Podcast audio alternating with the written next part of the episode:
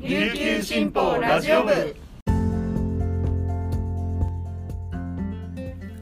はいたい皆さんこんにちは。本日も琉球新報ラジオ部をお聞きいただきありがとうございます。3月2日木曜日。本日のパーソナリティは広告事業局のメカル椿です。よろしくお願いします。午前11時現在の那覇市の天気は曇り。気温は18.5度となっております。さて昨日ですね七瀬さんも触れていましたが、えー、卒業おめでとうメッセージということで2月28日に、えー、特集紙面を掲載いたしました。このコーナーでもあのメッセージを呼びの応募を呼びかけさせていただいたんですがたくさんの方にご協力いただいて本当に温かい締めになったなと思います。ありがとうございます。後ほどあの記事の読み上げでも触れるんですが昨日ですね3月1日県立高校や一部の特別支援学校高等部で卒業式が開かれたということです今日の紙面ではあの知念高校の在校生が、えー、校庭アートをしたよとか小六高校ではプロジェクションマッピングをしたよとかですねいろんなあの演出をされた高校の卒業式の様子を伝えています。やっぱりこのそうコロナ禍で、ね、いろんな制約がある中での過ごした3年間を過ごした卒業生ということでいろんな思いを持ってこの卒業式を演出したりしたんだろうなっていうのが伝わってきますね。はい、ね私自身の高校卒業式どんなだったかなというとですねまあ、あの何回かお伝えしてるんですけど那覇国際高校の1期生で本当になんかやりたいことを自分たちで考えてさせてもらったなと思うんですけど卒業式で一番思い出に残ってるのがあの「天使にラブソングを」っていう映画で歌ってた「Oh Happy Day」っていうゴスペル皆さんご存知ですか？ Oh Happy Day っていうやつなんですけどあれをみんなでステップを踏みながらスイングしながらクラップクラップしながらあの歌ったなっていう思い出でめっちゃ楽しかったんですよ。なので卒業式なので、まあ、友達と離れるっていう寂しさもあるんですけどでもなんか楽しかったっていう印象が強いですね。はい皆さんの卒業式の思い出などあればぜひぜひ教えてください。それでは本日はこちらのニュースからお届けいたします。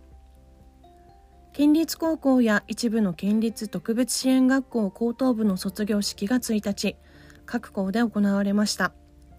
卒業生はほぼ3年間、新型コロナウイルス感染拡大の影響を受けた世代です。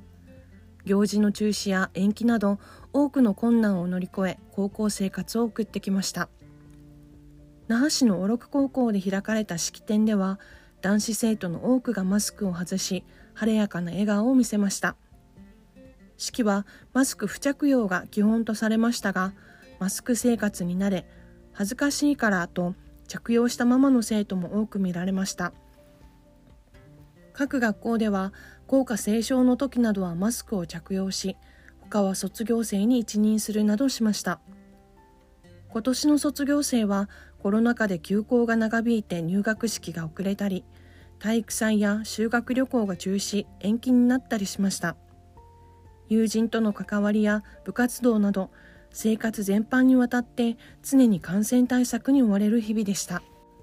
3年間はマスクと共にあったと感じる卒業生も多かったですが制限の中でも工夫して楽しむなどたくましい姿も見られました。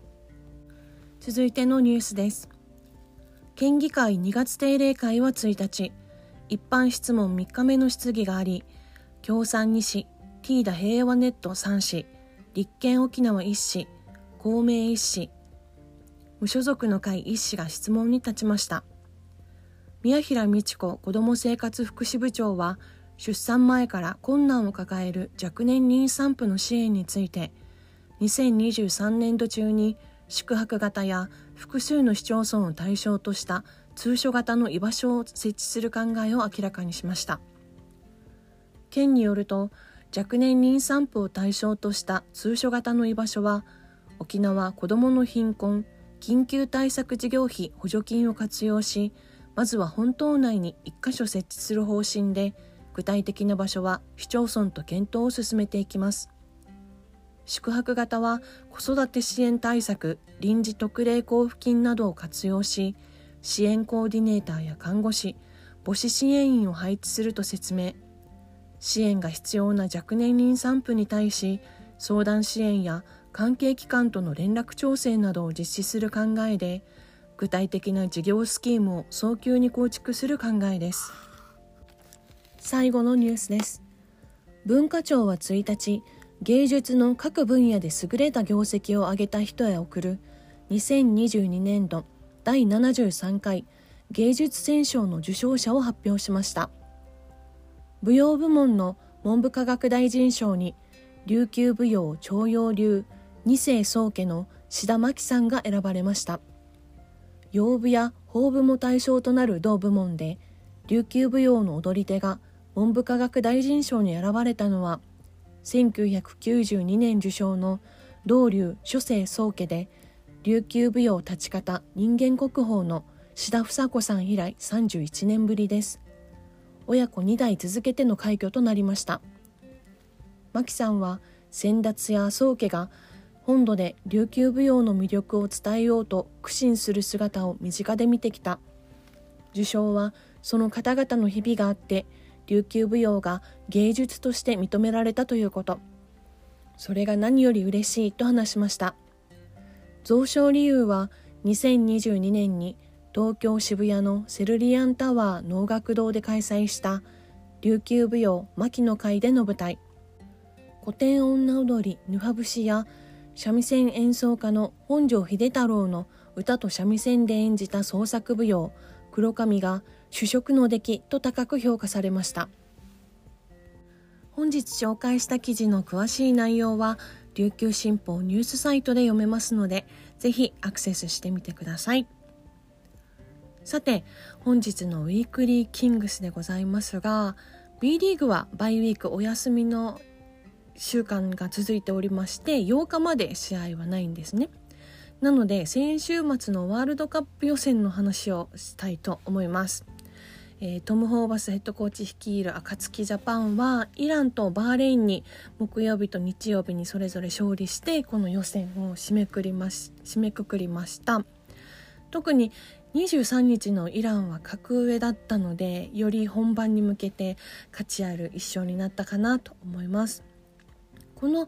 2戦で印象的だったまあ2戦って言っても私日曜日しか見てないんですけどその中で印象的だったのが2月にあの日本に帰化したばっかりのジョシュ・ホーキンソン選手の大活躍ですね、まあ、ジョシュ自身のま能力とか頑張りはもちろんなんですけどなんてったってジョシュは B リーグの信州ブレイブウォリアーズでマイ・マークことアンソニー・マクヘンリー選手と今季で3シーズン目かな一緒にプレーしてるんですね。なのでマック先生の薫陶を受けているんですよ。このクレバーなプレーとかチームへの献身具合とかはですねこのマック先生の姿を近くで見ているからこそだと思っています。完全にマックひいきをしてますけど私は。はい。でジョシュ以外にも、えー、元キングスメンの須田雄太郎選手スッサンも日曜日の試合で20得点上げてたかな。3がバンバン決まってですね大爆発です。嬉しいです。すっさんはあのトムヘッドコーチになるまではあんまり代表に縁がなかったかなと思うんですけどトムコーチのバスケにはまってるんでしょうね。めっちゃ嬉しいです。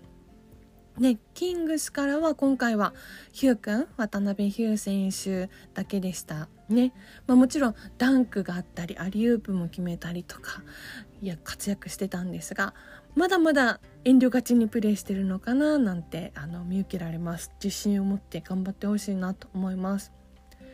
今のキングスメンの中でこの8月のワールドカップの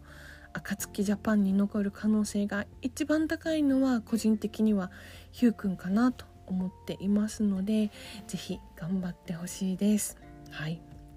そしてキングスはというと本日、えー、3月2日木曜日ですね。東アジアスーパーリーグの試合が宇都宮であります。そして1日置いてすぐですね。土曜日に、えー、沖縄アリーナでこのスーパーリーグの試合があります。優勝したらなんと約3400万円の賞金をゲットできるということですのでぜひぜひ頑張ってほしいなと思います We are one We are kings 応援していますそれでは本日は木曜日なので皆さんとはここでお別れです本日も皆さんにとって素敵な一日になりますように。ありがとうございました。